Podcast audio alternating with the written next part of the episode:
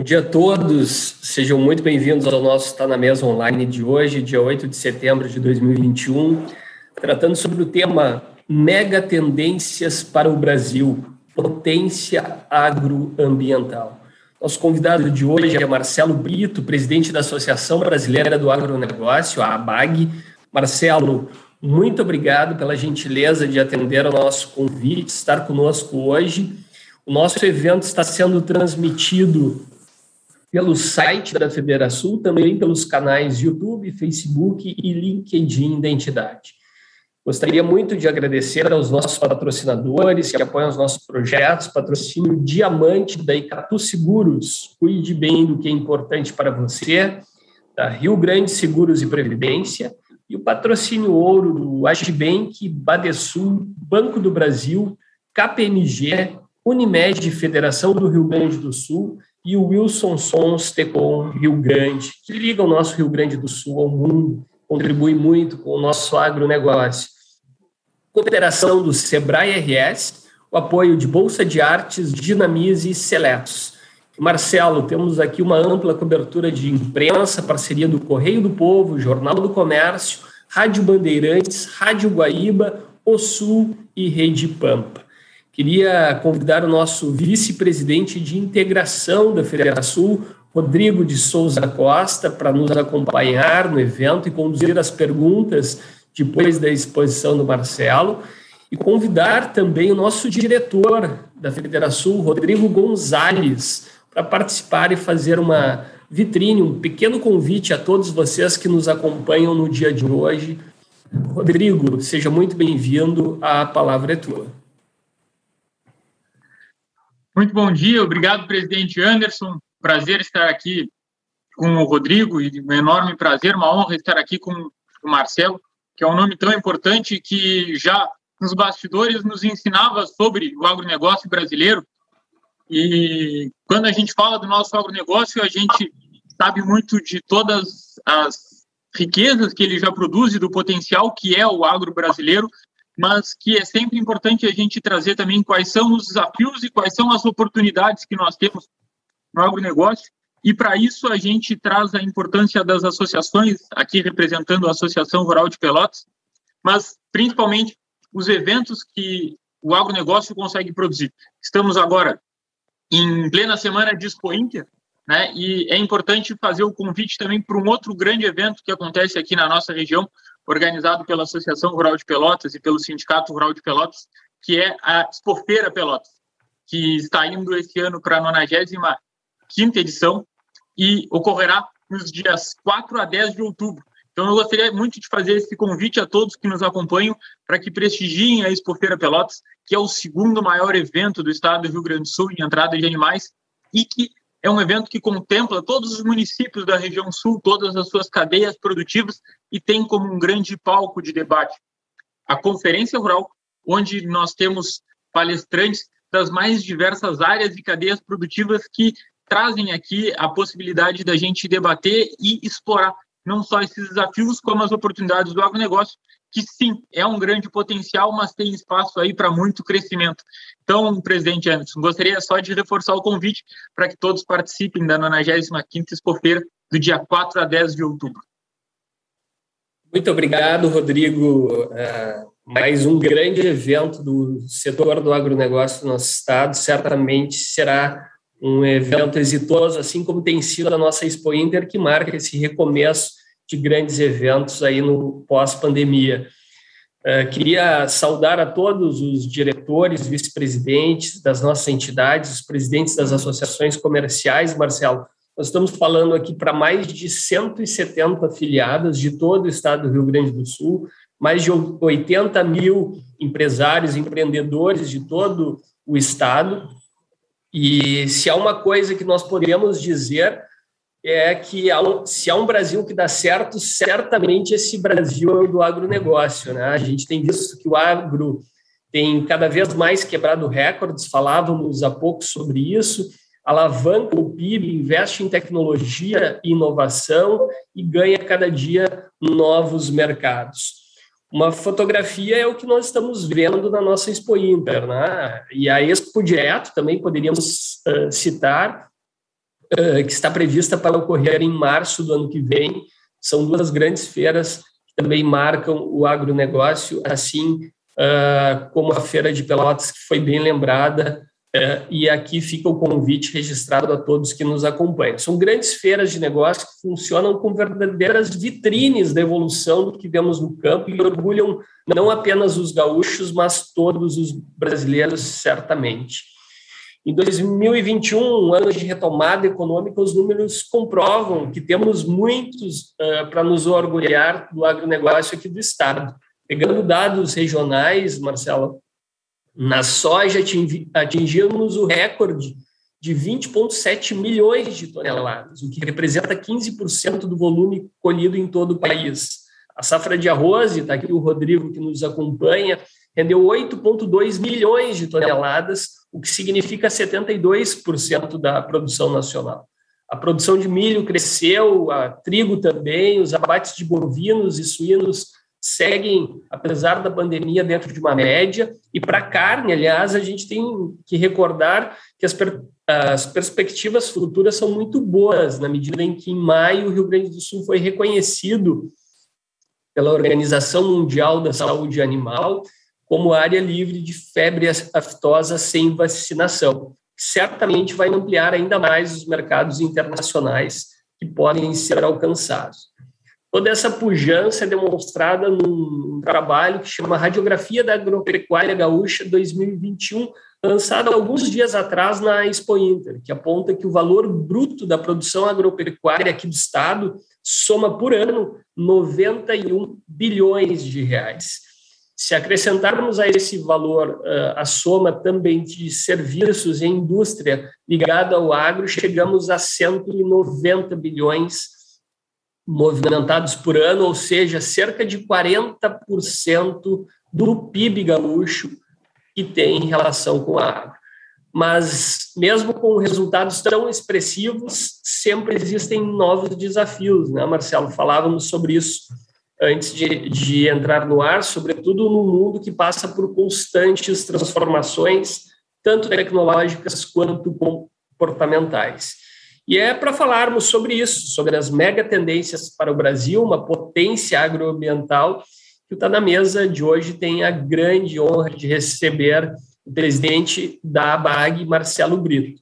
Marcelo é formado em Engenharia de Alimentos pela Unef, Unifeb de Barretos, São Paulo, possui especializações em responsabilidade social e terceiro setor pela Fundação Instituto de Administração, MBA em Comércio Internacional pela USP e mestrado em Estratégia de Administração, Ciência e Gestão do Comércio Internacional pelo Instituto de Administração e Economia da Universidade Pierre Mendes em Grenoble, França, entre diversos outros cursos e especializações em âmbito nacional e internacional. Atua no setor de óleos vegetais há mais de 30 anos e desde 2019 é o presidente do conselho diretor da ABAG. Marcelo, além de ser uma referência uh, para o setor, teve agora recentemente no Roda Viva da TVA, queria te dizer que acompanhamos, te parabenizar pela, pelo programa e reiterar que é uma honra tê-lo conosco aqui. Seja muito bem-vindo e a palavra é sua. Presidente Anderson, muito obrigado. É, agradeço a toda a diretoria da Federação por esse honroso convite. É, conversávamos aqui antes, né, contato que por mais de três décadas minha família teve negócios aí em agronegócio aí no Rio Grande do Sul, em Pelotas, então eu já estive centenas de vezes nesse fabuloso estado e sempre que eu posso eu volto porque sou apaixonado. É, eu venho de uma família do agro, tá? meu, meu bisavô já, já atuava nessa área, de ambos os lados da família, meus avós. É, hoje a família está tá bem separada, né? Eu, é, cada um em negócios diferentes, né? Família vai crescendo, é muito primo, né? Então você tem que, que ir dividindo. Eu, particularmente, hoje atuo com cacau na Amazônia, tá? É, no Pará, no Amazonas, em Roraima, é, depois de, de uma longa estada no, na maior empresa de óleo de palma do Brasil, onde fui diretor por, por 20 anos e CEO nos últimos cinco anos. é, até 2019, é, no estado do Pará também. Então, tem sido um prazer é, passar minha vida, dedicar minha vida dentro do agronegócio. Então, eu saúdo as senhoras e senhores é, que nos acompanham, é, realmente é uma honra estar aqui. E, e Anderson, eu, eu, eu, eu vou tentar fazer uma apresentação um pouco diferente, até assim, é, chega até incomodar algumas pessoas, mas é, eu sigo muito os dizeres do, do, do Luiz Tejon, que eu acho que a maioria de vocês conhece, que é um grande escritor do agro, palestrante do agro. Inclusive, o último livro dele chama O Poder do Incômodo, onde, onde ele diz justamente: se você não incomoda, você não transforma, você não sai do, do lugar. Então, o poder do incômodo é interessante. Eu sei que vocês vão estar amanhã, ou depois, não sei, com o Paulo Herman, que é um dos maiores empresários do, do agronegócio brasileiro, e nossa líder, Tereza Cristina, uma ministra que eu adoraria ter umas 20, uns 20 ministros no mesmo nível da Tereza Cristina tocando o Brasil hoje, é, nós estaríamos numa situação é, bem melhor. Então, o que eu vou falar aqui agora, eu vou falar muito pouco do, do topo da pirâmide, tá? O topo da pirâmide é o que a gente conhece, que é esse agro fantástico nosso, tá? Mas eu quero trazer para vocês aqui, principalmente os desafios que nós temos e as oportunidades desse desafio. Por quê? Porque os gaúchos têm sido exemplar na história do Brasil em transformar desafios em oportunidades. Então, quando a gente olha hoje esse agro expandido, mega expandido pelo Brasil afora, é, tem um dedo dos senhores, dos seus antepassados, dos seus filhos, netos e, e assim por diante, na expansão do agronegócio brasileiro. Então, eu achei que seria ótimo a gente bater esse papo, muito sincero, muito aberto, muito transparente. É, todos os números que eu vou apresentar aqui têm fontes, fontes seguras, transparentes, etc. Então, assim, eu acho que seria um bom debate para quem olha para o Brasil agropotência do futuro. O passado não tem mais como a gente mexer.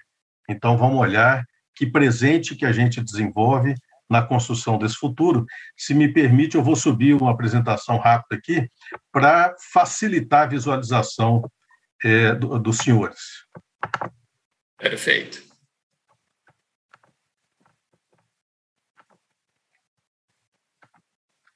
Dos senhores e senhoras, me desculpe, por favor.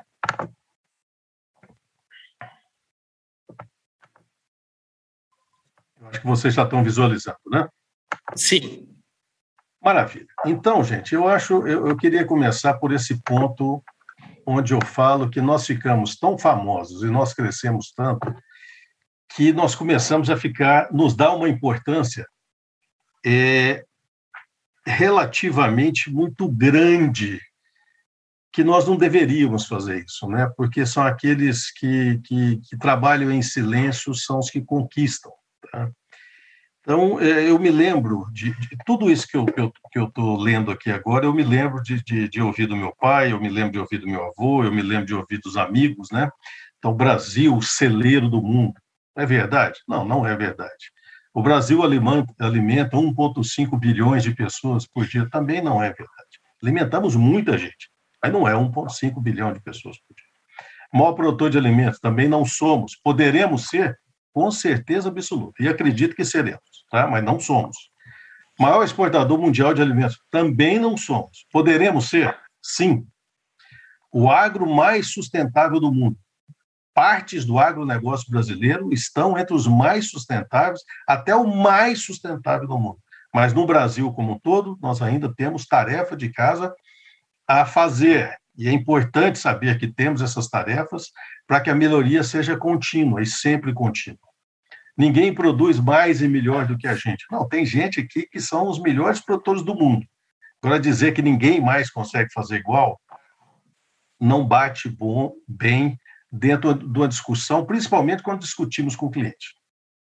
O mundo está contra nós, ou há um complô mundial contra o Brasil.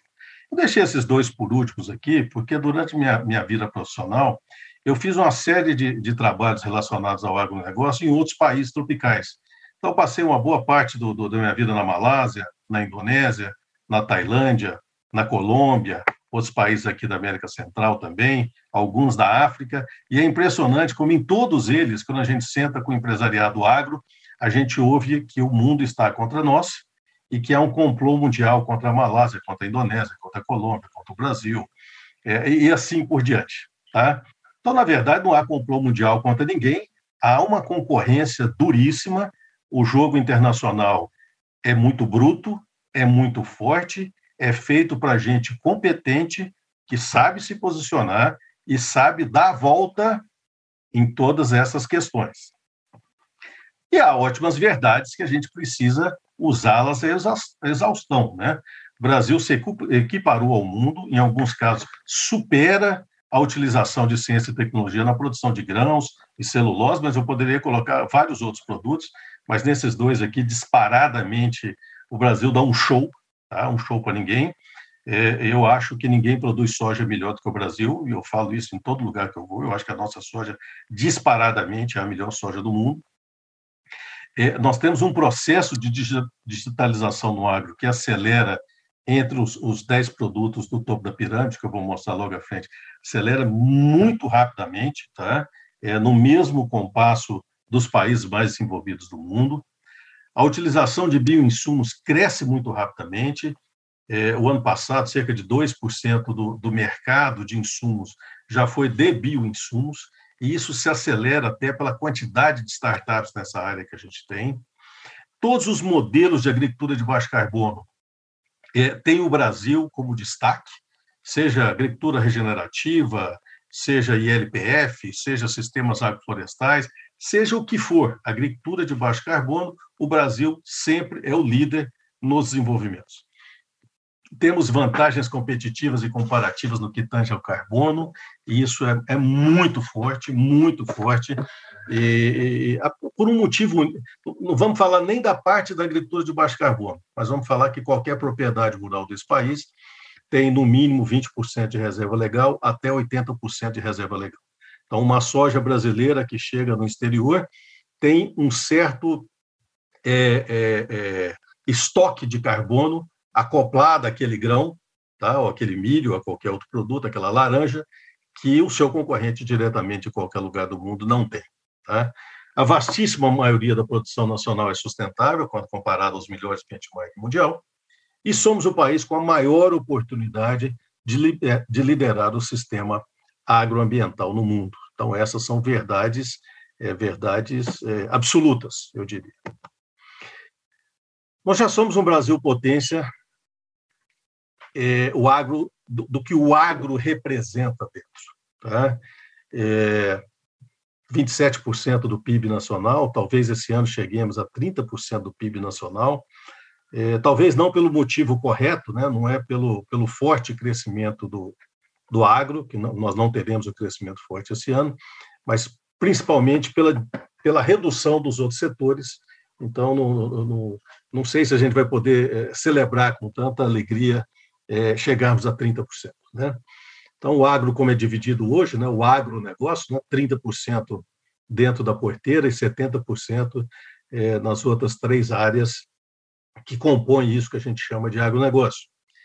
E que é um trabalho, é um exercício é, ainda a ser feito no Brasil. Essa não é uma, uma integração é, completamente é, aplicada, tá? tem muito distúrbios ainda entre essas quatro etapas do setor. É, não é incomum, é, ocorreu, se a gente pega para estudar o desenvolvimento de países mais à frente, por exemplo, nos Estados Unidos também existia uma, uma relação muito conflituosa entre dentro da porteira, antes da porteira, depois da porteira. Levou-se anos é, para a consolidação disso, chamado que é agronegócio, e, e a gente vai enxergar isso quando a gente enxerga uma transição para um modelo muito forte de industrialização daquilo que você produz. Aí sim você está transformando e agregando valor a uma produção nacional. Né? Hoje a indústria brasileira processa cerca de 58% de tudo que o agro produz. Então, seja, nós temos aí ainda um horizonte enorme para é, para crescer em processo de industrialização, nos coloca hoje mais ou menos aonde os Estados Unidos estava há 70, 80 anos atrás, o processo entre, entre você vender algo em bruto ou algo já devidamente processado. Tá? é, mas nós estamos no caminho é, muito certo. E são poucos os países do mundo que têm uma representatividade tão grande é, do agronegócio dentro das suas exportações, dentro do seu, é, dentro do seu parque é, econômico. Tá? É, nós somos um agro evolutivo, né, conforme eu, eu, comentei com vocês, nós somos o quarto país do mundo é, na produção de alimentos. Tá? É, temos uma área substancial. A grande vantagem que nós temos em relação aos nossos principais concorrentes é que nós temos área para duplicar ou até, levando em conta a tecnologia, a ampliação de tecnologia, de até triplicar a nossa produção agropecuária, coisa que nenhum desses concorrentes que os senhores veem no mapa é, conseguirá fazer. Somos hoje o terceiro exportador do mundo, empatado com a China, tá? A gente disputa ali entre terceiro e quarto lugar, mas como os senhores podem observar aqui pelos mapas, né, ou pelo, pelos gráficos, temos aí uma distância considerável ainda a, a, de mercado a tomar, com todo respeito aos nossos concorrentes, é, dentro desse espaço. Né? O Brasil, a gente deve ficar entre 100 e 110 bilhões esse ano é, de exportação, e os Estados Unidos e a União Europeia estão lá entre 160 e 180 bilhões, é, ou seja, nós temos um campo enorme para crescer, para se desenvolver e de espaços a ganhar. E aqui eu quero deixar o primeiro desafio aos colegas para vocês pensarem. Quando a gente olha todos esses países que estão aqui listados, nenhum deles tem um saldo de balança comercial do agronegócio como o Brasil. Nenhum deles. Se você pegar os 10 maiores produtores de alimentos, os 10 maiores exportadores, o que você vai ver dos outros nove é uma relação muito mais equilibrada entre exportação e importação. Tá? Então, você dá com uma mão e recebe com a outra. E esse já é um desafio para nós, enquanto país, que é a abertura das nossas fronteiras. Tá? É, nós não vamos, nós vamos bater em um muro, vai chegar na hora, nós vamos bater em um muro, e nós não ultrapassaremos esse muro se nós também não colocarmos um portão no muro chamado Brasil, que dentro dos países do agro talvez seja um dos, dos, dos mais fechados que existem. Perdemos grandes investimentos no setor de café nos últimos 15 anos, justamente por não permitirmos a importação de café e fazer o que, que o mundo quer. O mundo quer tomar o quê? Blends de café. Blends. Então, essas marcas famosas que vocês veem hoje aí, que nós vemos no mercado, todas elas são blends, e dá uma tristeza danada de ver a Alemanha como o maior exportador de café do mundo, justamente porque importa café de todos os locais do mundo, faz os blends e vende os blends que cada país quer. E assim a gente pode dizer em todos os outros países. Então, desafio grande ao Brasil, ser competitivo é, com, com o mundo, né? E que o Congresso e o governo nos ouçam e nos dê uma reforma tributária que nos dê condição de sermos competitivos. Bom, esse é o famoso topo da pirâmide, tá? Aqui são os produtos que nós lideramos ou estamos em posição de co-liderança tanto na produção quanto na exportação, né? suco laranja, açúcar, café, carne, soja, complexo soja, frango, milho, suínos, celulose e algodão. É, nossa competitividade é altíssima, em alguns vem crescendo assustadoramente, como no caso dos suínos. Né? Ganhamos, aproveitamos muito bem esse período da China, é, ganhamos bastante mercado para lá e agora precisamos ter uma ação público-privada é, bastante estratégica também para que, com a recuperação do, do, do, plantel suíno, a gente consiga repor esse volume que nós ganhamos é, em outros mercados é, mundo afora. É, e quando a gente olha esse quadro, ele é muito interessante, gente, porque aqui nós temos produtos que são muito fortes na Europa e dependentes da Europa, nós temos produtos muito fortes no, no mercado americano, nós temos produtos fortíssimos no mercado chinês, no mercado asiático, no Oriente Médio. Então, assim, um país como o Brasil, que exporta para mais de 180 países do mundo, não existe complô contra o nosso país. Tá? Então, cai por terra aquela primeira, é, aquela frase que eu coloquei no primeiro slide, que existe um complô, quando não, não tem. Para quem exporta esses produtos para 180 países, mostra que o empresariado do agronegócio é de, de alta competência e, apesar dos desafios que nós temos que enfrentar aqui no nosso país, por questão de infraestrutura, tributária, etc., a gente consegue ser é, competente minimamente para atingir mais de 180 países do mundo em exportações. Bom, mas nós temos aqui, amigos, é uma dura realidade também que a gente começa a ver. É, alguns olham como dificuldade, eu olho aqui no campo de oportunidade. Tá? É, números do IBGE, então são números oficiais do governo, quase 6 milhões de propriedades rurais no Brasil, 44% não usam tratores. Então veja que o setor de tratores, quando olha isso, fala: meu Deus, eu tenho aqui 56% do mercado para crescer. 80% não usam semeadeiras e plantadeiras, 90% não usam colheitadeiras, 84% não usam adubadoras, 58% não fazem adubação. Olha o pessoal dos insumos na hora que olha isso. 65% não usam defensivos. Olha o pessoal de defensivos, de biodefensivos, que olha isso. 85% nunca obteve um financiamento. Então, quando a gente olha toda a questão das cooperativas de crédito, e mostra o que a concentração bancária fez no Brasil durante tantos anos, né, que hoje a gente vê isso sendo distribuído com, a, com, a, com o crescimento das cooperativas de crédito, ou seja, você cresce onde tem espaço, e, e, e o espaço foi deixado, e elas estão absorvendo isso aí muito, muito bem. 70% tem entre 1 e 50 hectares. Então, está aqui o grande desafio nosso, e esse desafio ele pode ser muito bem superado quando a gente olha qual foi o modelo implementado no Sul, primeiramente, depois no Sudeste, depois no Centro-Oeste brasileiro, onde nós temos as cooperativas mais bem aparelhadas, mais bem montadas, mais bem geridas do Brasil. E é isso é que difere a qualidade da pequena propriedade nessas regiões do Brasil com a falta de qualidade das pequenas propriedades no Norte e no Nordeste a grande maioria das pequenas propriedades que não têm acesso a esse monte de coisa que eu citei em cima são justamente as pequenas propriedades do Norte e do Nordeste que não abraçaram, por uma série de motivos que não cabe a gente discutir aqui agora, o modelo cooperativista.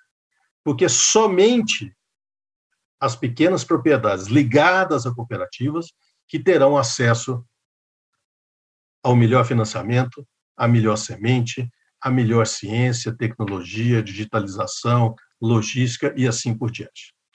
E aí a gente resume nisso em um problema que é um fosso nacional. 2% dessas 6 milhões de propriedades respondem por 71% do valor bruto da produção do agro nacional.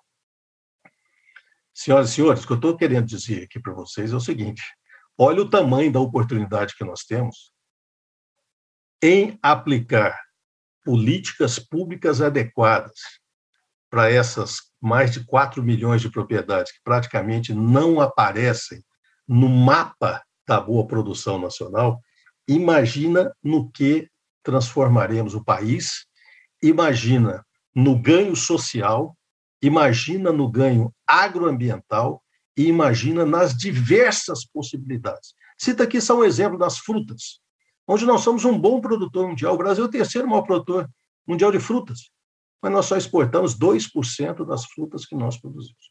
2% somente. Consumo per capita de frutas no Brasil, gente, está na faixa aí de 52, 54 quilos por habitante ano. É, o maior consumo per capita é da Europa, com cerca de 100 quilos, 104 quilos por ano. A Espanha tem o maior consumo do mundo, com 119 quilos por ano. Veja que frutas além de ser um excelente nutriente, são produtos baratos, de, de acesso à população. Então, vejo aqui que uma política pública destinada a isso, a capacidade que tem de transformação de diversos setores do Brasil. Quem já teve uma visita lá no, no Vale do São Francisco sabe o que eu estou dizendo aqui em termos de transformação socioeconômica, ambiental e etc., de uma região como essa. É, bom, como eu disse, um mar de oportunidades. Né? Já falei do cooperativismo e já falei aí de inovação aplicada à agricultura de baixo carbono. E eu fiz questão de colocar a questão de maricultura aqui, porque, lamentavelmente, com 8 mil quilômetros de costa, é, o que nós temos em termos de maricultura é praticamente zero.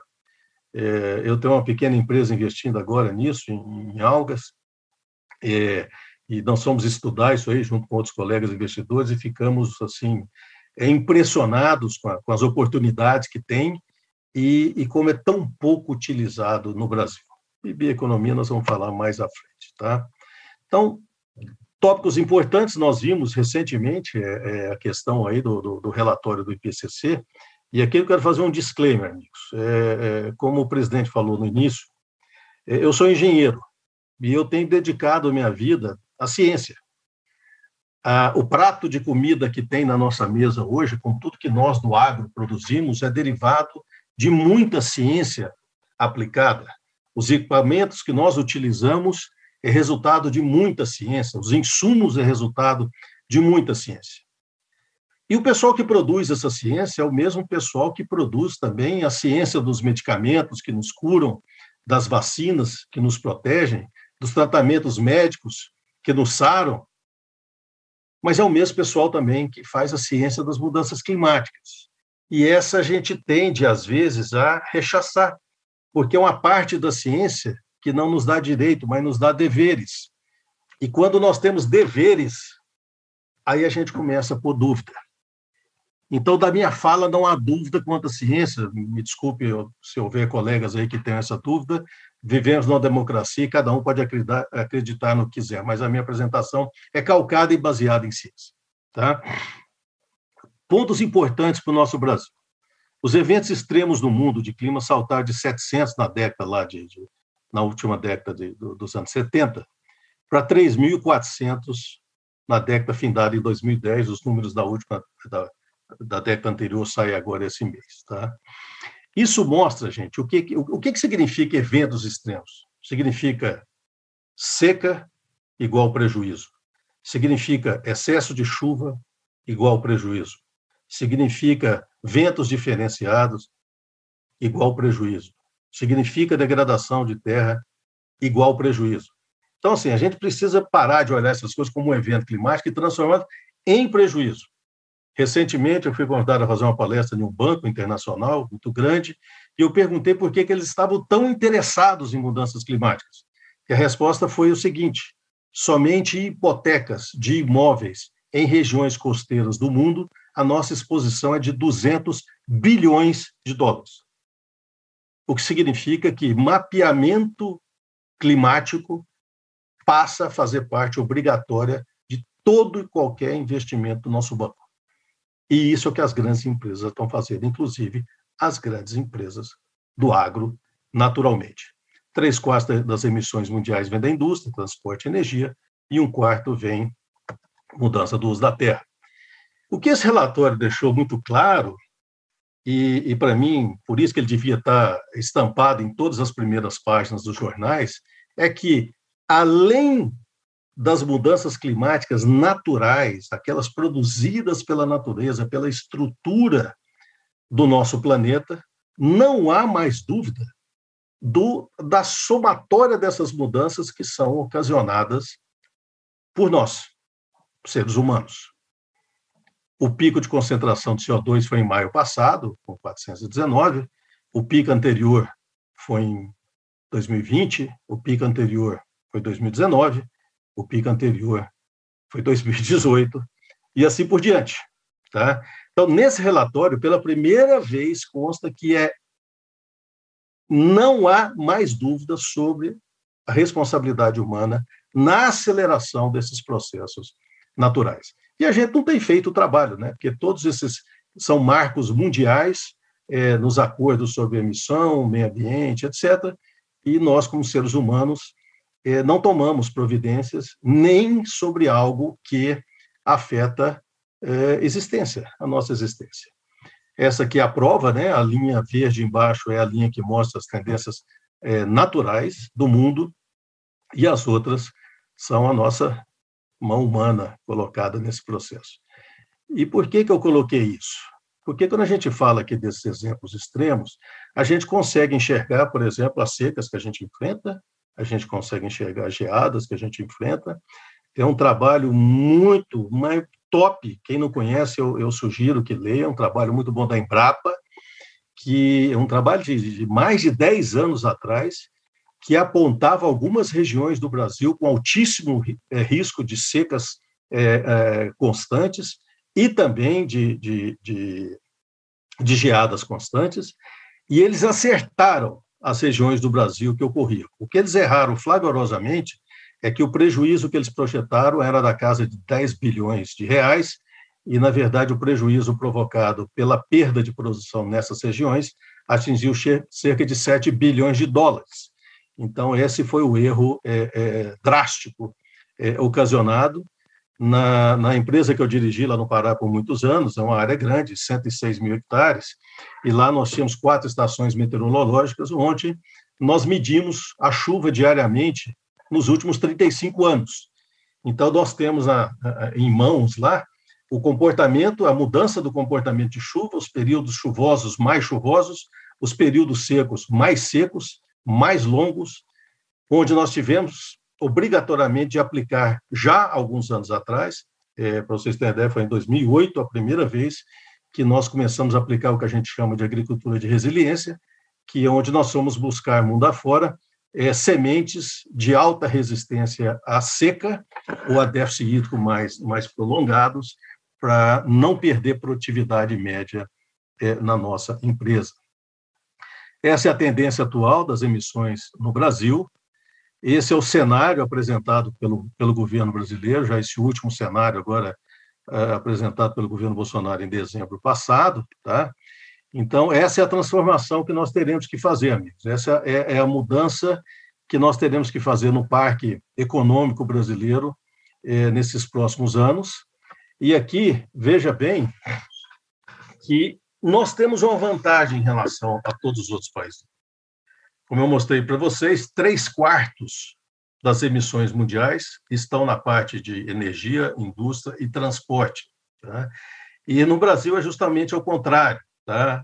As maiores emissões nossas estão na, na, na agricultura, floresta e uso da terra, mas quase 60% disso é desmatamento ilegal. Então, veja que a gente tem a possibilidade de assumir cenários bastante interessantes para o Brasil, de forma muito mais fácil, de forma mais é, menos onerosa para a sociedade do que outros países do mundo. Tá? É, o relatório aponta riscos que a gente deve ficar atento, e um dos riscos está em produção agrícola, tá? justamente por essa mudança dos ciclos de chuva ou dos ciclos é, de seca. Tá? E tem atividades que podem se tornar obsoletas, como termoeletricidade a combustíveis fósseis, é, veículos a combustão, aí nós já estamos falando de longo, de longo prazo. E eu fiz questão de, de retirar do relatório essa produção tradicional de proteína animal. O que, que é a produção tradicional de proteína animal? É você ter 55 milhões de hectares de pasto dentro da Amazônia brasileira com 0,8 cabeças por hectare. Esse tipo de, de, de imperfeição produtiva, isso não vai existir, gente. Porque produtividade tem que fazer parte do jogo. Tem um fazendeiro famoso de Paragominas que diz que a fazenda dele não é hotel de boi, é indústria de carne. E se é indústria de carne, ele precisa ter pelo menos três boi por hectare, porque senão não dá para funcionar. Então, 55 milhões de hectares na Amazônia Legal brasileira, com 0,8 cabeça de boi por hectare, isso é o tipo de coisa que não existirá no futuro com certeza, e produção baseada no desmatamento e degradação do uso da terra, que é uma discussão que a gente pode fazer mais adiante. Agora, um monte de oportunidades para o Brasil, energias renováveis, onde nós já somos um dos países é, é, líderes, mas ainda precisamos evoluir mais, né, visto a crise hídrica que passamos nesse momento. É, a conexão com o smart grid, esse é um negócio espetacular para o futuro. Quando eu vejo que hoje Singapura está fazendo a conexão do seu grid elétrico com a Austrália, significa que o Brasil também pode fazer com todos os seus vizinhos, quiçá até em horizontes mais longe, porque pelo potencial que nós temos de produção e transmissão de energia elétrica, é, é, esse exemplo Singapura-Austrália nos mostra que nós teremos condição também de ser um gigante nisso aí mineração de composto e bateria, todo mundo está correndo atrás disso, agricultura de baixo carbono, nós somos líderes nisso, proteína vegetal, nós também somos líderes, temos a tecnologia para avançar nos novos alimentos, o que nós não temos aqui nós estamos fazendo parcerias internacionais, como a Marfrig fez, como a JBS fez, como a Suzano fez, como a Clabin fez, como a BRF fez e tantas outras, tá? Irrigação de alta eficiência, eficiência energética, ou seja, são todas essas oportunidades aqui para o nosso agronegócio. E como eu mostrei para vocês, entre os 20 maiores emissores do mundo, o Brasil é que tem mais oportunidades de se tornar carbono neutro lá em, em, em 2050, eu acredito que até antes. O, o, o agronegócio antes, o Brasil como todo, nós não temos condição, porque não tem poupança para adiantar essa meta. Tá? Mas nós precisamos zerar o desmatamento ilegal, isso aí com certeza. Promover práticas de agricultura de baixo carbono. E quando eu vejo áreas de 20, 30 mil hectares é, é, em agricultura de baixo carbono, hoje mostra a, a viabilidade disso. Quando eu vejo Hoje o pessoal plantando árvore em pasto, porque já foi provado que o sombreamento do gado aumenta a produtividade, mostra que a gente está aplicando é, tecnologia, né? Eletrificação do transporte, transição flex, onde o Brasil é líder, é, agora com o desenvolvimento do, do, do motor hidrogênio a célula de etanol. É, converter petroquímica em biomassa, essa aí é um, é um, é um trabalho mais longo, mais longo, que eu não acredito que acontecerá pela economia tradicional, só acontecerá se for via governo de baixo para cima, estancar o uso de, de fósseis da matriz energética, usar o nosso potencial hidrelétrico como bateria do sistema e promover a interligação do nosso grid continental. E, por último, amigos, e não menos importante, aliás, muito importante, nós temos uma política nacional de resíduos sólidos, que, lamentavelmente, já era para ter sido implementada há muitos anos. Mas os senhores, tal é, tão, tão qual eu viajo o Brasil inteiro e a gente vê um monte de lixão aberto até hoje, gerando metano em vez de gerar energia elétrica, é, gerando putrefação em vez de gerar adubo orgânico. Então, ou seja, esse imenso potencial de riqueza que nós temos aqui à nossa disposição ainda não utilizado. Fique atento a, essas, a esses termos, tá? Bioeconomia, PSA, carbono, transparência, rastreabilidade, ESG e daí por diante. Porque isso aqui faz parte dos modelos e não é só da indústria. Aqui são dados interessantes. Segundo a FAO, nas atuais circunstâncias, o setor agroalimentar terá que gerar 50% mais de comida, é, de comida e ração para suprir a demanda de alimentos. Só que, ao mesmo tempo, tá, o sistema, a insegurança alimentar, deverá aumentar, porque as mudanças climáticas aumentarão severamente os eventos climáticos, como secas, inundações, tempestades tropicais, ondas de calor, incêndio, etc, etc. Então, tecnologia tem que chegar aqui muito pesado. Esses são seis movimentos que a gente precisa acompanhar: renda e crescimento demográfico, novidades tecnológicas, desperdício de alimentos. Gente, nós jogamos no lixo 1,3 bilhão de toneladas de alimento por ano que se traduz em 2,4 trilhões de dólares que são jogados ao lixo todo ano. Isso é, isso é, é algo desumano, para não dizer outra palavra. Né? Padrões de consumo e tendências emergentes, mudanças climáticas, competição por recursos naturais, e eu quero que vocês prestem muita atenção nisso. Acordos multilaterais, políticas e convenções internacionais, tá? Porque nós vamos falar sobre isso logo mais adiante. Mas antes de passar, eu quero falar sobre China, o nosso grande parceiro, que vez ou outra a gente acha um jeito de criar um problema. Tá? Primeiro semestre desse ano, 40% das nossas exportações foram para a China. 40% foi para a China. Os senhores são empresários. Eu gostaria de perguntar como é que os senhores, os senhores se sentiriam tendo 40% das suas vendas para um único cliente. E, principalmente, quando as vendas para esse cliente são maiores do que a somatória de todos os seus outros grandes clientes, Estados Unidos, América Latina e Caribe, Europa, África e Oriente Médio. Somados todos esses, nós precisamos colocar mais 5 bilhões de dólares para dar o que nós mandamos para a China. Esse é o grau de dependência que nós temos hoje com a China. Tá? A exportação de soja correspondeu, nesse primeiro semestre, a 29% do total embarcado pelo agronegócio para o mundo. Bom, qual é a projeção da China? A projeção deles é que eles vão dobrar a demanda por produtos agrícolas até 2050. Bom, amigos, se eles vão dobrar, nós precisamos ser um parceiro integrante desse processo mas num alinhamento diferenciado. Porque se a gente vira para eles e fala assim, olha, ou você compra de mim ou vai comprar de Marte, como alguns chegaram a dizer, eles vão procurar Marte. Eles vão procurar o norte do Canadá, eles vão procurar o norte da Rússia, que são duas regiões no mundo que mais recebem investimentos do agronegócio hoje. Em termos per capita por hectare, amigos, o norte da Rússia e o Canadá, o norte do Canadá, com os ganhos que eles tiveram diárias por conta das mudanças climáticas, recebe mais investimentos no agronegócio do que o Brasil. Então a gente precisa olhar para frente. Qual que é o Brasil que a gente quer para 2030, para 2040, para 2050 e como é que a gente faz essa relação com os clientes, tá? O, esse aqui eu não vou ler, eu vou passar, vocês vão ter acesso a isso depois, mas vão ser, vocês vão entender aqui como pensa o consumidor chinês e como pensa o consumidor ocidental.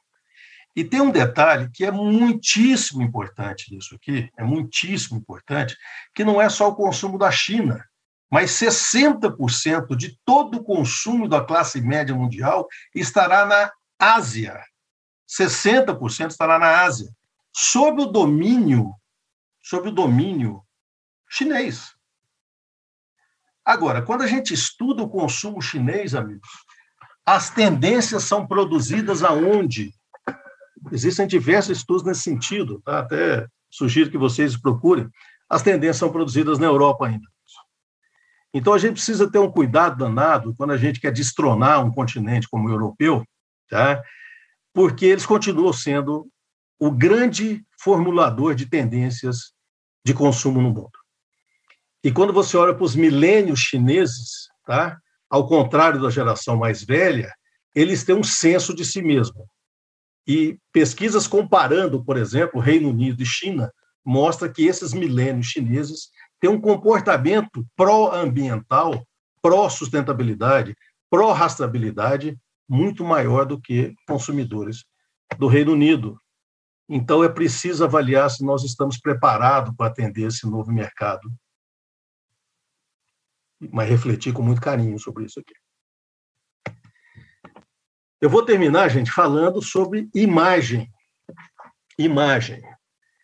É, não sei se o Paulo Rema vai citar isso aí na palestra dele, mas agora, um mês e pouco atrás, é, no, no, no, Congresso Nacional do, do, Sistema ILPF, Integração Lavoura, Pecuária e Floresta, é, a palestra de abertura foi feita pelo embaixador Marcos Galvão, é, embaixador brasileiro da União Europeia, que já passou por vários dos países mais importantes do mundo, e talvez um dos homens que mais entenda de imagem pública de um país no mundo. E ele teve a coragem, mesmo sendo embaixador da Ativa, de dizer o seguinte: ou o Brasil acaba com o desmatamento ilegal, ou o desmatamento ilegal acaba com o Brasil. Esse é um processo de monitoramento que a BAG faz, é feito por uma empresa especializada nisso, ela analisa todos os twitters em língua inglesa que são emitidos no mundo inteiro. Tudo que sai em língua inglesa. Tá? É, em agosto de 2019, é, quanto mais vermelho for a frase, maior a fonte, maior o desgaste brasileiro, maior o número de reverberações, e quanto verde mais claro for, mais positiva é essa reverberação no Brasil, e aqui nós checamos tudo que se relaciona à política que impacta sobre agronegócio e meio ambiente no mundo. Isso aqui foi 2019, 692 milhões de reverberações negativas sobre o Brasil. E no mapinha que vocês estão vendo, é, vocês conseguem acompanhar de onde vêm essas reverberações, repito, somente em língua inglesa. Tá? 2020, houve uma compressão da pandemia, reduziu bastante, mesmo assim, 380 milhões de reverberações negativas contra o nosso país. A mesma coisa aqui das fontes. 2021 até 30 de junho, tá? Até 30 de junho.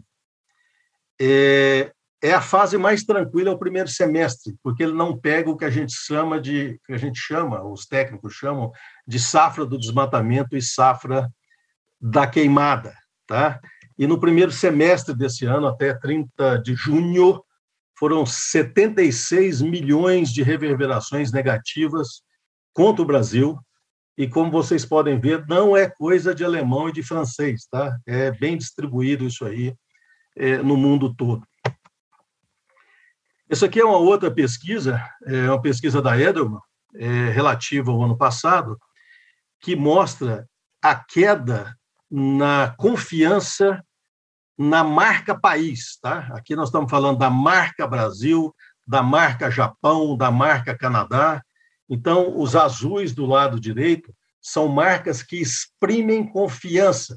Consumidor compra os produtos made in Germany, made in Canadá, made in Japão, com bastante confiança, porque acreditam na qualidade, na rastreabilidade, em tudo que essa marca país expressa. Em azul claro, são os neutros, tá? não está elevando o nível do país, mas também não atrapalha o seu país. E, lamentavelmente, do lado esquerdo, são os países que têm a sua marca bastante atacada no mercado, que começam a impactar os produtos que ele vende. Ou seja, o Made in Brasil passa a ser um aspecto negativo. Gente, isso é pesquisa científica realizada no mundo. E dentre esses aí, Coreia do Sul, Índia, Brasil, México e China o Brasil é, perdeu duas posições em relação ao ano anterior. México melhorou duas, Coreia do Sul melhorou duas, a Índia perdeu três e a China perdeu quatro. Bom, eu finalizo com isso aqui. Nunca tiremos da nossa visão e do nosso pensamento o Brasil potência agroambiental.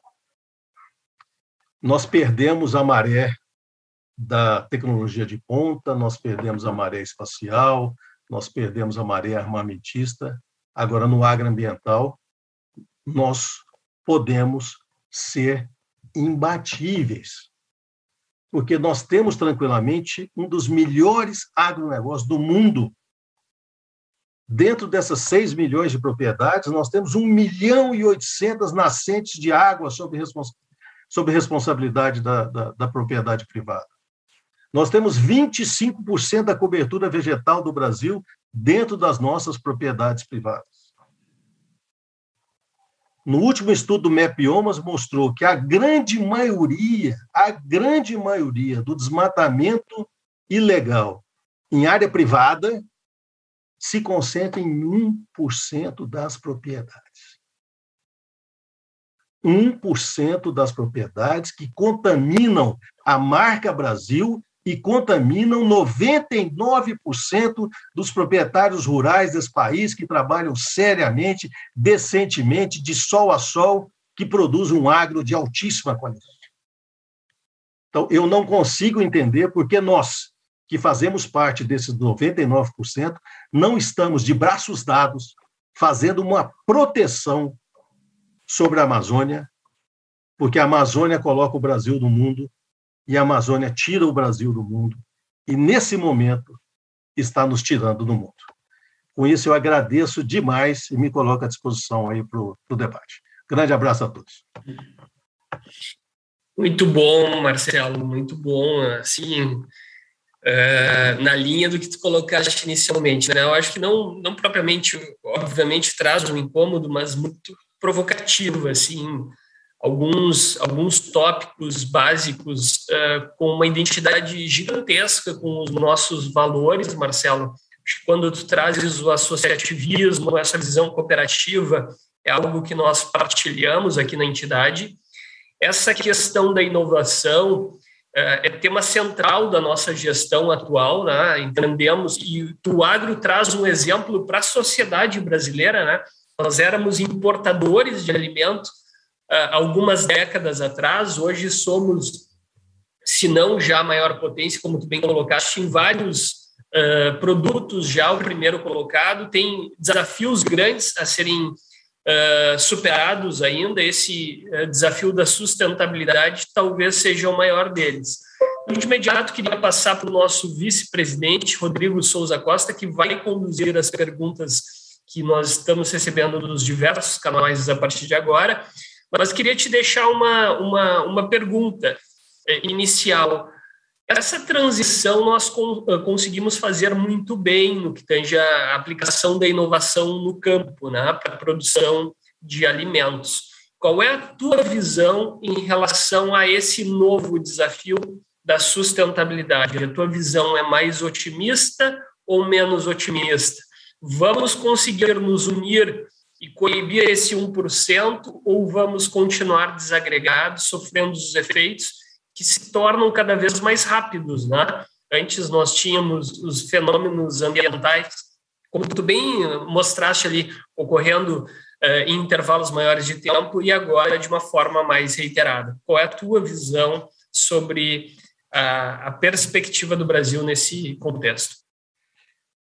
Obrigado, Anas, pela pergunta. Eu sou otimista, tá? Sou bastante otimista Agora sou um otimista realista, porque senão você faz o papel de estúpido, né? E por que, que eu digo do otimista realista? Porque nós precisamos implementar as políticas públicas necessárias. E, e te faço uma comparação: o desmatamento do mês passado caiu 35% em relação ao mesmo período do ano passado 35%. E, e, vocês devem ter lido no jornal, o, o governo elencou uma série de fatores que provocaram essa queda de 35%. Esses fatores sempre estiveram à mão, essas ferramentas sempre estiveram à mão. Se sempre estiveram à mão, por que não começamos a praticar em 2012, quando começou a aumentar o desmatamento no governo Dilma? E persistiu no governo Dilma, mudou o platô no governo Temer, mudou o platô no, no governo Bolsonaro, mas essas ferramentas estiveram sempre à disposição, tanto que nós conseguimos reduzir, e há de se celebrar, em 35% do desmatamento do mês passado em relação ao mesmo período anterior. Então, eu sou um otimista, principalmente pelo trabalho dos 99% dos proprietários que eu te falei. Muito bom. Rodrigo, a condução é tua. Obrigado, presidente. Em primeiro lugar, te cumprimentar, Marcelo, pela brilhante apresentação. Começar a tua apresentação falando sobre verdade, valores morais, coerência, né?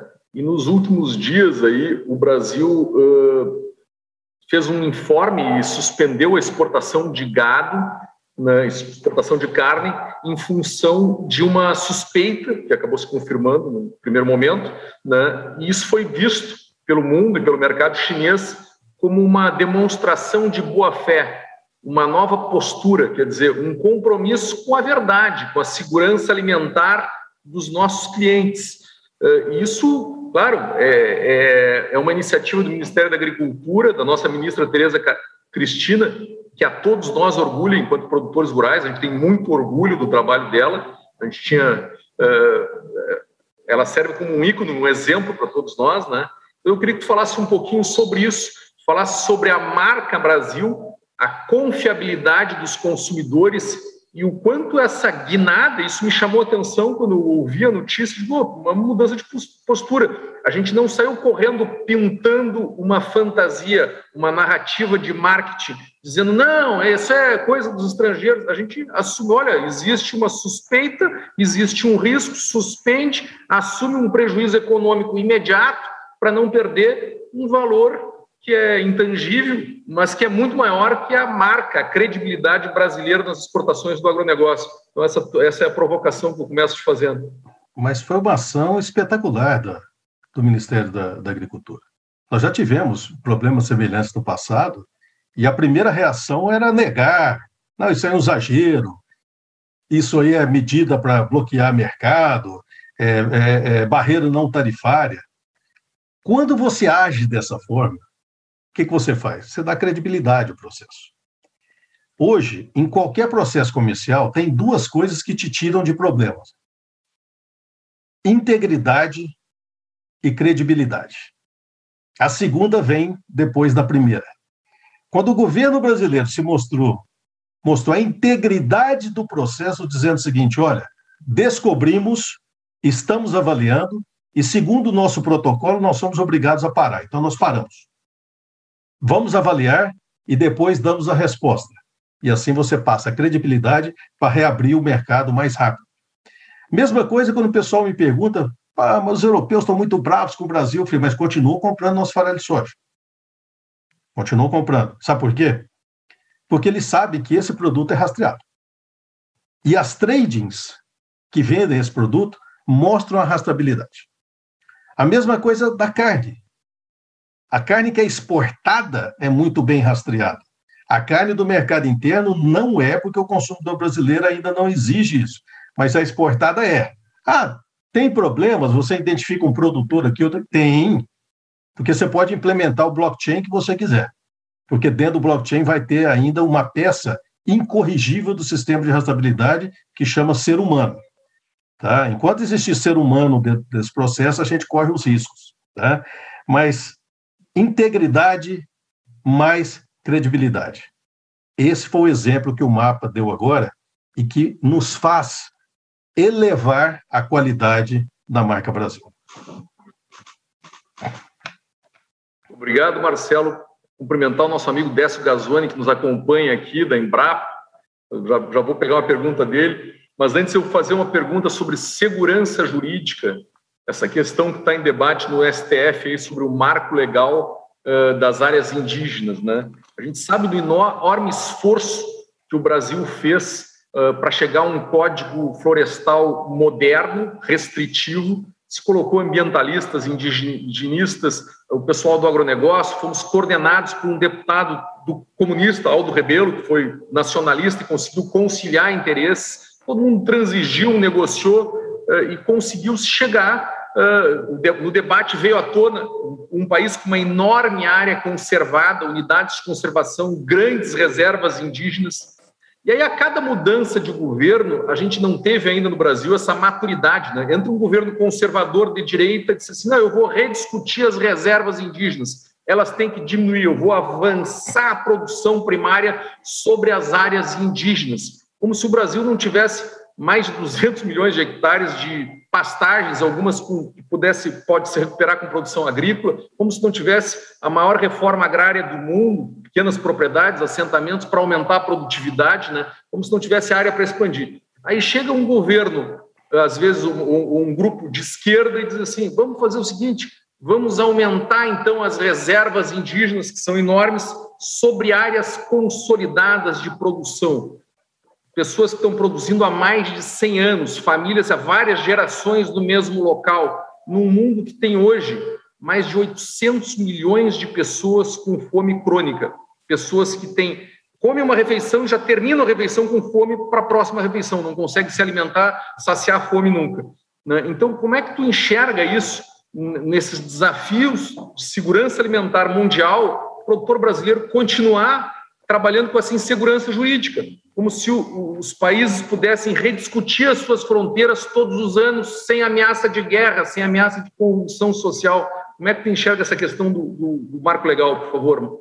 Uma excelente pergunta me fizeram no, no Roda Viva e, e, ela é muito importante, é, porque talvez seja a decisão mais importante que o Supremo vai tomar nesses, nesses últimos anos. Tá? É, mas eu quero dar dez passos atrás antes de chegar nessa, nessa posição. Porque sabe por que está tendo esse imbróglio hoje? Porque no Brasil nós temos a prática é, eterna de produzir leis de quinta categoria. Leis muito ruins.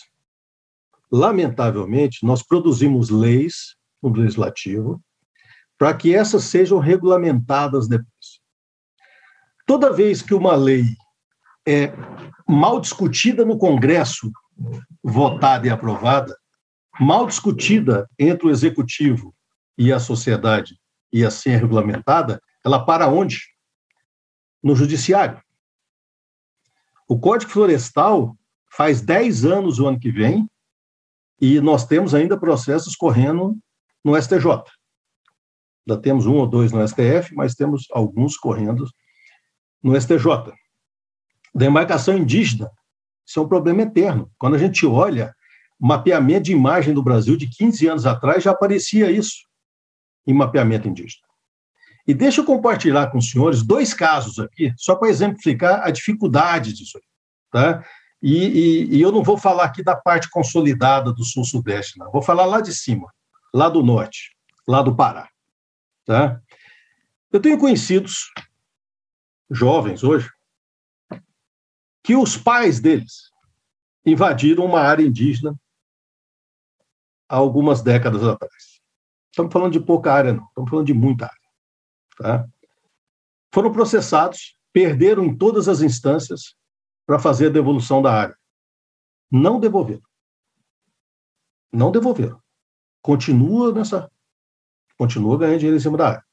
Ou seja, você produz aí uma cegueira seletiva do Ministério Público Estadual, do Ministério Público Federal, do governo estadual, do governo federal e assim por diante.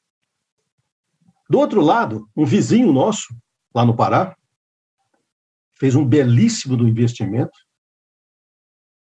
em Palma. Só para vocês terem uma ideia, custa 8 mil reais por hectare, sem contar o valor da terra para você fazer um investimento. Só que ele era vizinho a uma comunidade indígena, que não gostou muito lá do, do plantio que ele fez. E quando os funcionários chegavam, eles iam lá e atacavam os funcionários, ameaçavam os funcionários, tocava fogo em equipamento dele, roubava equipamento dele. Ele falou com o governo estadual, com o governo federal, com o governo municipal, com o Ministério Público Estadual, com o Ministério Público Federal. E o que, que aconteceu? Nada, ele abandonou a área. Ele abandonou, abandonou todo o investimento porque a mão do governo não resolveu o problema. Então, toda vez que a mão do governo falha, nós entramos nesse processo de insegurança jurídica. E é o que nós vamos assistir agora com o julgamento, seja qual for, que haverão justiçados e injustiçados. E com efeitos extremamente nocivos para ambos os setores, para ambos os lados. Ou seja, mais uma vez, por não fazermos o trabalho correto durante o período de formatação da lei e durante o período de regulamentação da lei, nós fazemos aquilo que os administradores públicos adoram: fazer leis interpretativas que fica à mercê da cabeça de um juiz depois, e esse juiz interfere no funcionamento das coisas como funcionam. Então, isso, essas coisas poderiam servir para nós de, de, de exemplo, de exemplo para cobrar uma melhor formatação das nossas leis. O que, que vai ser votado, o que, que vai sair de lá, eu não sei, mas eu sei que vai causar uma insatisfação tremenda por uma parte considerável do país. Excelente, Marcelo. Comentasse que 1% do, eh, quer dizer que o desmatamento ilegal, praticamente 100%, é realizado por 1% das propriedades do, do Brasil, né? Eh, e na palestra do Décio Gazzoni, que foi quem mandou a pergunta, ele falou sobre os rios voadores na, da Amazônia, sobre o que, que isso impacta é, como isso atinge outras regiões do centro-oeste brasileiro que estão sendo cada vez mais prejudicadas pelo desmatamento, pelos incêndios, por, por escassez, por estiagem, conforme tu também colocasse na tua quando abordasse a pesquisa da Embrapa, né, as previsões que eles fizeram agora. Né. A pergunta dele é no sentido, uh, o senhor tem dito que o desmatamento dos incêndios na Amazônia são responsabilidade da parte atrasada do agronegócio brasileiro, que o agronegócio em geral é moderno e sustentável. O que poderia ser feito para retirar do mercado quem desmata ilegalmente na Amazônia? Uh, quais ações que se poderia esperar do governo? O, e a questão até do mercado, as empresas estão, estão evitando comprar insumos uh, de, dessas áreas que não são rastreados. Então, a pergunta vem nesse sentido do Décio Gazone da Embrapa, nosso parceiro. Grande Décio, bom saber que você está aí. Esse é um, é um, é um craque, né? É um craque na sua área. É, obrigado pela pergunta. É, só, só, esclarecendo aqui, o que, que, o que, que mostra os relatores dos desmatamentos, tá? É, qualquer um deles, tá? Pode ser do INPE, pode ser do Mapioma, pode ser Google, pode ser NASA, pode pegar qualquer um deles, tá? A maior parte do desmatamento ocorre em terras não destinadas, tá? Então, são terras que nós não sabemos o que, que é até hoje. É, é, é, é para produção sustentável, é indígena, reserva florestal, ninguém sabe o que é terras não destinadas. E em 2021, nós temos uma área do tamanho da Alemanha, tá? do tamanho da Alemanha em terras não destinadas. É, eu peço aos senhores que visitem qualquer país do mundo e pergunta para eles é, qual o tamanho da área não destinada que eles têm. Eles não vão saber responder, porque eles não sabem o que é área não destinada. Toda vez que a gente coloca, a gente precisa explicar. Porque a área não destinada é capital morto. E capital morto não gera desenvolvimento de país, em nenhum tipo de, de assunto. Então, o maior desmatamento ocorre hoje em área não destinada, que é a área pública federal, que está sendo roubada, a gente usa o termo grilagem né, para facilitar, mas é, está sendo roubada de nós. Tá? Existe hoje 18 milhões de hectares de CAR registrado em cima de áreas federais, áreas não destinadas. A segunda área de desmatamento é em áreas indígenas, ou reservas federais ou reservas estaduais. Tá? Então, já são áreas destinadas, protegidas, mas é a segunda fonte do desmatamento. A terceira fonte do desmatamento, que é o desmatamento que ocorre em áreas privadas, e aí a gente diz com indícios de ilegalidade, por que, que a gente diz indícios? Porque da Amazônia só dois estados divulgam as autorizações de desmatamento. Então, essas, naturalmente, você vai lá e desconta, fala, essas não entram, porque você tem autorização, ele é desmatamento legal, então não entra nessa conta, tá? 99% desse desmatamento com indícios de ilegalidade ocorre em 1% das propriedades. 1% das propriedades. Sujeito vocês entram lá no relatório do, do MEPiomas, é um relatório muito completo é, sobre isso. E sobre a pergunta do Décio, gente, a questão dos, dos rios voadores está comprovado e mais do que comprovado.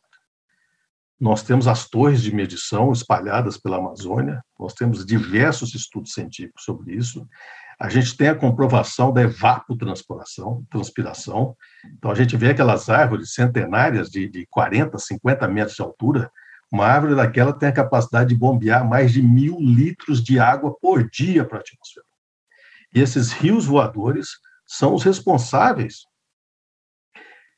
pela manutenção dos ciclos de chuva do Brasil e de boa parte da América, da América Latina, boa parte da América Latina.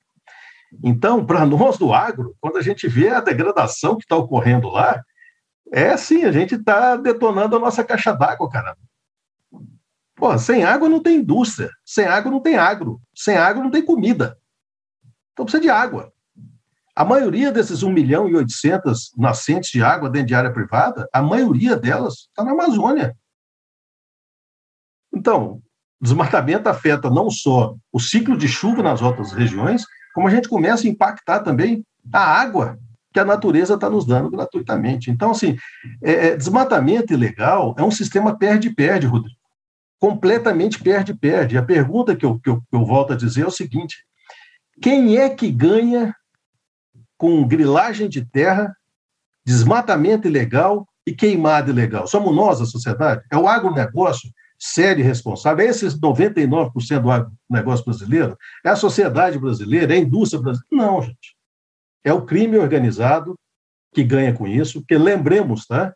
Desmatar uma área custa entre 800 e 2 mil reais por hectare só de OPEX, tá? Não estamos falando de CAPEX aqui. Então, se a gente somar pela área do ano passado, nós estamos falando que foram investidos, né, entre aspas, entre 800 milhões e 2 bilhões de reais em desmatamento ilegal no Brasil. Isso não é coisa de gente pequena.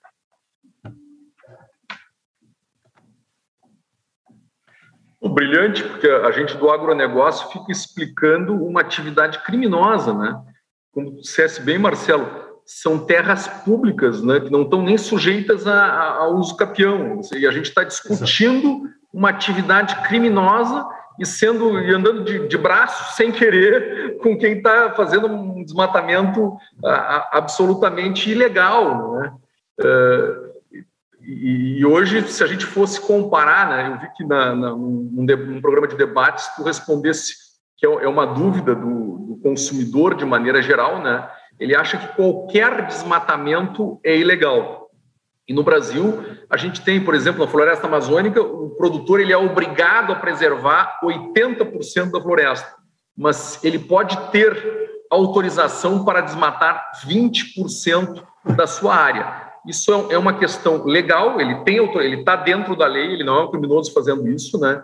É, uma, é um debate que pode surgir para o futuro. Eu acho que tu levantasse a questão que, que, poderia se discutir, eh, mas aí teria que se falar sobre a questão dos serviços ambientais. Se você vai esvaziar o conteúdo, o sujeito que comprou uma, uma propriedade na, na, Amazônia, já sabendo, desde 1960, que 80% era floresta e tinha que ser reservado, ele já comprou com o valor de 20% da área.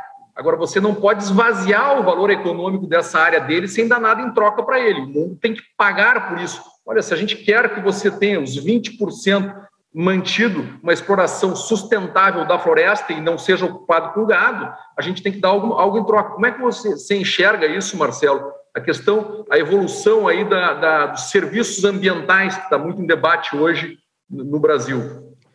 Aí é onde a gente entra com a somatória, Rodrigo, do que a gente chama de relações internacionais com comércio internacional. Tá? Aqui é onde a gente vê a diferença das duas. Vou dar um exemplo. A ministra Tereza Cristina faz um espetacular trabalho de comércio internacional. Então, ela abre mercados, e abre mercado, o que, que significa? Ela abre o mercado politicamente, tá? Ou seja, o Brasil pode exportar para aquele país. Depois cabe ao setor privado ter a competência de colocar o produto lá dentro.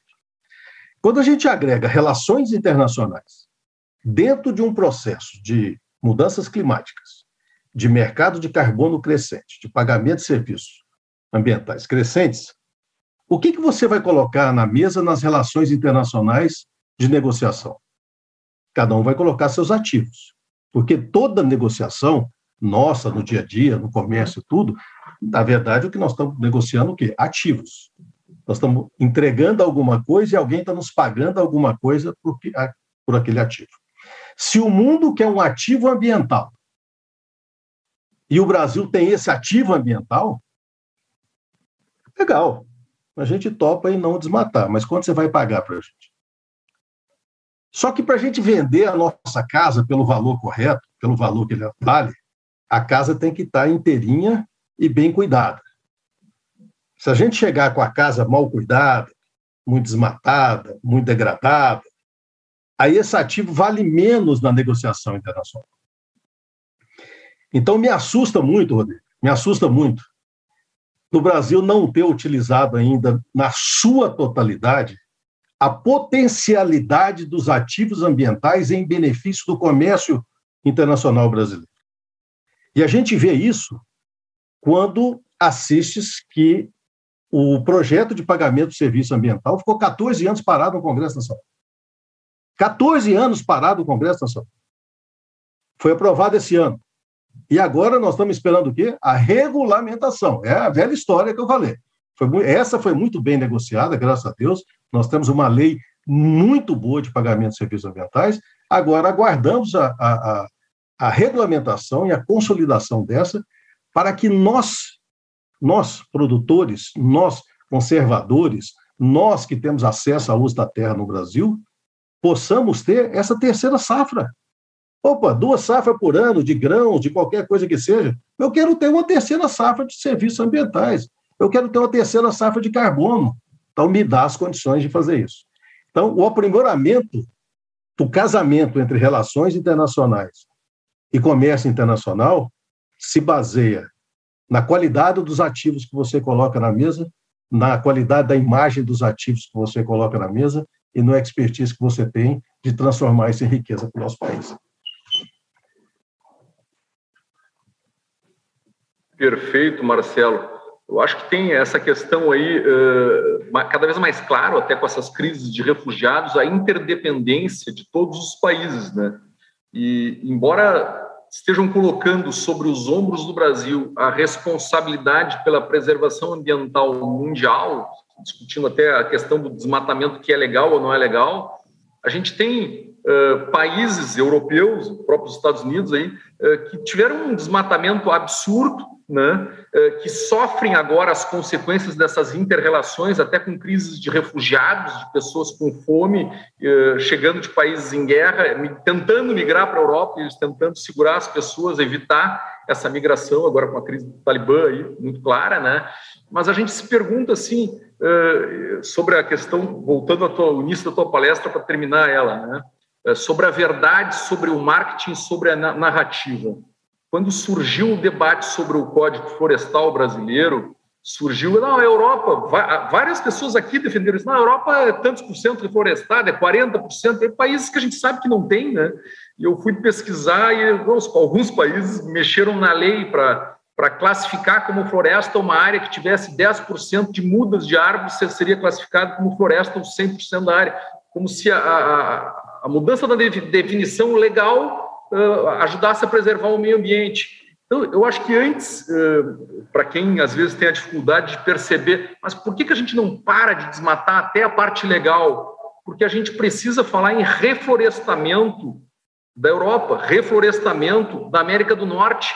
O mundo é interdependente, ele precisa estar equilibrado. Né? A gente precisa manter o Brasil equilibrado, ambientalmente equilibrado, sustentável, mas os outros países têm uma dívida para com o mundo. Eu queria que tu falasse um pouquinho sobre isso, sobre essa dívida da Europa com o meio ambiente.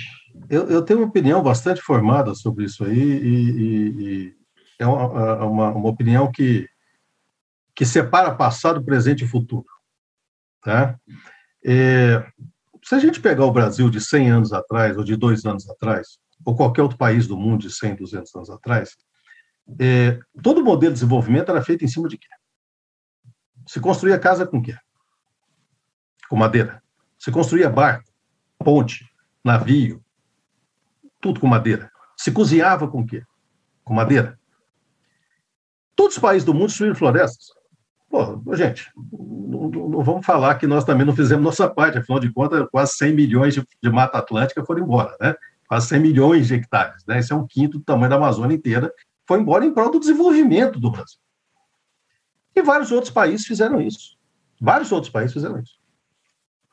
A pergunta que eu me faço, e eu não lembro das minhas filhas acordarem de manhã e me perguntar, ou ligar para o meu pai, que já não está mais aqui, perguntar como é que meu avô como é que meu pai, como é que o avô delas, fazia alguma coisa do modelo de desenvolvimento, porque não interessa o que passou para trás. Interessa o que, o que a te tecnologia te mostra hoje para você projetar para frente e para você ganhar para frente. E a tecnologia de hoje nos mostra que não, esse tipo de, de, de, desenvolvimento não nos interessa mais, nem a quem fez no passado e nem a quem pretende fazer agora. Um dado muito interessante que nós terminamos a década passada com muito mais árvores no mundo do que tínhamos no início da década. E os dois principais responsáveis por isso foram Índia e China, que são os dois países que mais plantam árvores no mundo. Tá? O que interessa aqui agora é o seguinte: nós temos um ativo que pode transformar o país, o Brasil, num país desenvolvido sem comparação com os outros. Então, nós podemos eternamente culpar aqueles que, no decorrer da sua história, desmataram, ou nós podemos deixar isso aí para trás porque é passado e usar o nosso ativo em benefício de quem vem aí na frente. Rodrigo, vamos lembrar o seguinte: deve ter um monte de gente jovem nos acompanhando aí. Se o filho do cara, se ele teve um filho esse ano, ou ano passado, ou se a esposa está grávida, em 2100 esse cara vai estar tá vivo, meu amigo o filho dele vai estar vivo. Nós não estamos falando mais de, de, de, de futurismo, não. O cara que nasceu hoje em 2100 vai estar vivo e vivendo bem. Vivendo bem. O cara com 80 anos de idade em 2100, com toda a tecnologia, vai estar vivendo bem. Então, nós não estamos construindo nada mais de forma abstrata para a geração futura. Abstratismo não, não tem mais. O que nós estamos fazendo aqui hoje é construindo o nosso filho que está aqui, cara. Nosso filho, no meu caso, é neto, que não, não veio ainda, estou aguardando, mas são esses que estão aqui do nosso lado. Então, eu prefiro fazer o seguinte: vamos pegar o nosso presente e ver o que, que esse mundo de ciência e tecnologia, que a nossa geração está deixando para essa geração, calculado em 60 trilhões de dólares, é o maior ativo financeiro que uma geração já deixou para outra, é o que a nossa geração semi-digital ou semi-analógica, né? que nós nascemos no analógico e depois tivemos que nos digitalizar, é o que nós estamos deixando para essa nova geração. Pô, eu tenho, com essa geração, eu tenho um baita do otimismo. E não é um otimismo, otimismo realismo, não. Eu tenho um baita do otimismo com essa geração e com o aproveitamento dessas tecnologias para transformar esse mundo verde no Brasil no mundo de dólares verdes, desembarcando aqui dentro, para que a gente possa fazer desenvolvimento educacional, é, de infraestrutura, de tudo que o Brasil precisa, para crescer nesse meio. Olha, são 170 milhões de pasto no Brasil, 70 milhões de agricultura, mais 60 milhões de área degradada na Amazônia. Nós triplicamos a produção agrícola brasileira sem precisar desmatar mais nada. Então, tranquilo, vamos adiante, o futuro é nosso. Já, já encerrando, meus parabéns pelo prisma e pela abordagem inovadora em relação ao que se ouve aí, né? E pela fundamentação, pegou vários de nós aqui, quem tem criança pequena, eu vou ter, vamos ter uma filha agora esse ano, então tu pega, aí tu começa a ver realmente, em 2100 está com 80 anos. Calha muito bem, muito provocativo e como tu bem disseste, né, Rodrigo, diferente do que se ouve, né, Marcelo, eu tenho certeza que todos que nos acompanharam até agora ficaram tão embevecidos quanto nós. Rodrigo, esse, esse discurso, certamente, como ele bem colocou, né, vai ter uma filha, ele e a Simone, daqui a pouco, tu com netos, todos nós, né, bem pequenas também, e certamente o nosso desejo é que essas gerações tenham a possibilidade de aproveitar uh, o seu desenvolvimento de uma forma saudável, como nós tivemos essa oportunidade, e tem aí um, um algo concreto para o Brasil trazer à tona aquela, aquele velho slogan, né? O país do futuro talvez seja o país do presente, efetivamente com base no agronegócio. Então, Marcelo, te agradecer, agradecer muito a todos que nos acompanharam até aqui. Chegamos no horário. Queria te pedir as tuas considerações finais antes de nós encerrarmos aqui o evento. Bom, agradeço muito, Anderson, Rodrigo. É, vou deixar aqui uma dívida com vocês, né? Porque minha próxima ida aí eu vou ligá-los e pelo menos um churrasco gaúcho nós vamos ter que comer, né? Porque é impressionante, né? A gente come uma costela aí no Rio Grande do Sul, cara. Você pode.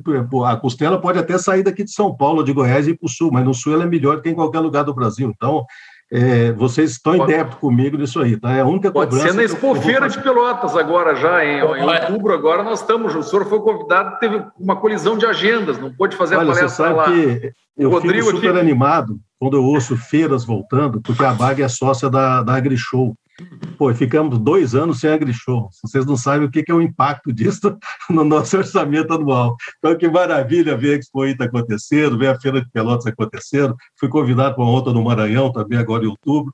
Que volte todos. Gente, muito obrigado. De coração, eu agradeço a, a gentileza de vocês em ouvir. Eu espero que, que eu tenha é, terminado essa fala deixando muito mais perguntas do que respostas, porque o objetivo é, justamente tem que ser esse, né? São as perguntas que movimentam o mundo e não as respostas. E desejo aí muita saúde para todos, que a gente possa sair dessa pandemia o mais rápido possível e fazer essa recondução do nosso país aí forte, tirando esse monte de gente que está passando dificuldade, que com certeza ninguém fica tranquilo com isso. Muito obrigado, foi uma honra tremenda é, estar com vocês da Federação e rever amigos, Rodrigo Gonzalez aí de, de, de, Pelotas, como eu falei, né? Pelotas é uma cidade que eu amo, tá? É, Outra saudade de tomar uma cervejinha lá na, na, na lagoa, viu? Lá na, na, beira da lagoa com aquele ventinho lá. Um abraço a todos, felicidade, Deus abençoe a todos. Obrigado, Marcelo. Obrigado, Vamos abraço. pagar com certeza essa dívida, né, Rodrigo? Com um belo churrasco aqui, uma costela, um cordeiro e um bom vinho gaúcho também, tá? Ficamos Maravilha. com esse débito. Te convidamos amanhã, como tu bem lembraste, temos um prêmio uh, oferecido pela Federação para esse importante setor do, que é o agronegócio, vencedores do agro, com o Paulo uh, da John Deere. Então, convidamos a todos que possam assistir amanhã às 19 horas, uh, premiando nessas cinco categorias, Marcelo, antes da porteira, na porteira, depois da porteira, e temas como uh, o que tu levantaste hoje da sustentabilidade, ESG é uma categoria e elas no agro outra. Uma belíssima premiação, todos convidados, amanhã às 19 horas. Obrigado a todos, agradecemos o patrocínio uh, Diamante da Icatu Seguros e Rio Grande Seguros e Previdência, patrocínio ouro do Agibank, Badesul, Banco do Brasil, KPMG, Unimed, Federação do Rio Grande do Sul, Wilson Sons Tecom do Rio Grande do Sul. Cooperação do Sebrae RS, apoio Bolsa de Artes, Dinamize e Seletos. Marcelo, tivemos aí o apoio de todos os nossos veículos de imprensa, importantes veículos do nosso estado, Correio do Povo, Jornal do Comércio, Rádio Bandeirantes, Rádio Guaíba, O Sul e Rede Pampa. Grande prazer, mais uma vez, Marcelo, ter estado contigo. Obrigado. Sucesso a ti. Conte sempre com a nossa Federação. Obrigado, Rodrigo. Obrigado. Grande abraço. Grande abraço.